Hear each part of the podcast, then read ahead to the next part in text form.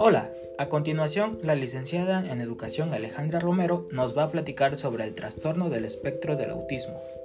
Un tema crucial hoy en día, puesto que ha ido evolucionando con el paso de los años. Los tiempos actuales demandan conocer sobre el tema, pues cada vez son más niños diagnosticados con autismo. Adelante. Bien, Hablaremos sobre el trastorno del espectro del autismo, como ya se mencionó, el cual se define como la dificultad persistente en el desarrollo del proceso de socialización, es decir, interacción social y comunicación social, junto con un patrón restringido de conductas e intereses, dentro de lo cual se incluyen restricciones sensoriales. El concepto clásico de autismo ha variado mucho desde sus descripciones originales, descritas por Leo Kanner en 1943 y por Hans Asperger en 1944. Existe una triada clásica de síntomas que incluyen la socialización alterada, el trastorno de la comunicación verbal y no verbal y el repertorio restringido y estereotipado de conductas. El autismo es una constelación de síntomas debidos a disfunción del sistema nervioso central con grados variables de intensidad que traduce un trastorno profundo de la conducta con síntomas centrales que lo definen. Es una disarmonía generalizada en el desarrollo de las funciones cognitivas superiores independientemente del potencial intelectual inicial. Cuéntanos de las consideraciones sobre la definición y la clasificación del DSM-5.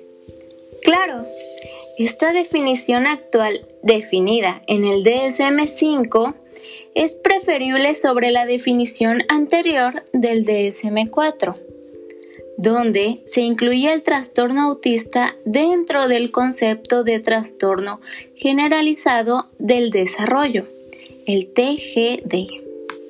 Según la clasificación del DSM-4, los trastornos generalizados del desarrollo incluían el trastorno autista, el síndrome de Red, el trastorno desintegrativo infantil, el trastorno de Asperger y el trastorno generalizado del desarrollo no especificado. En la clasificación actual del DSM-5 además de desaparecer el concepto de trastorno generalizado del desarrollo, desaparecen como entidades diagnósticas el síndrome de Asperger, el trastorno autista, el TGD no especificado y el trastorno desintegrativo infantil. El síndrome de Red es un diagnóstico neurológico específico.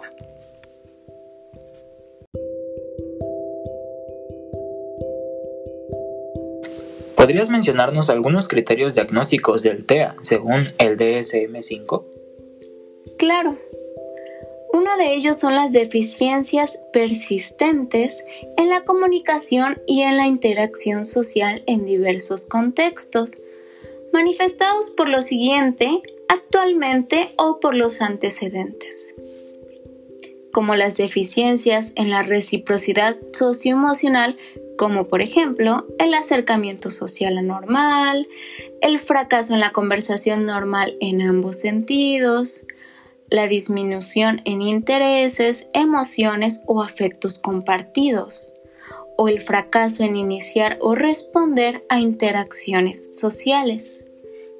Otra de ellas son las deficiencias en las conductas comunicativas no verbales utilizadas en la interacción social como por ejemplo la comunicación verbal y no verbal poco integrada, o la anormalidad en el contacto visual y del lenguaje corporal, o las deficiencias en la comprensión y el uso de gestos, y la falta total de expresión facial y de comunicación no verbal así como también el déficit en el desarrollo, mantenimiento y comprensión de relaciones, por ejemplo, la dificultad para ajustar el comportamiento a diversos contextos sociales o las dificultades para compartir el juego imaginativo o para ser amigos, y la ausencia de interés por las otras personas. Estos son algunos criterios diagnósticos del TEA según el DSM5.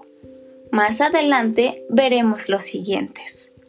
Bien, estuvo bastante interesante este primer segmento sobre el autismo. Gracias por su tiempo, nos escuchamos en el siguiente. Gracias. Bye.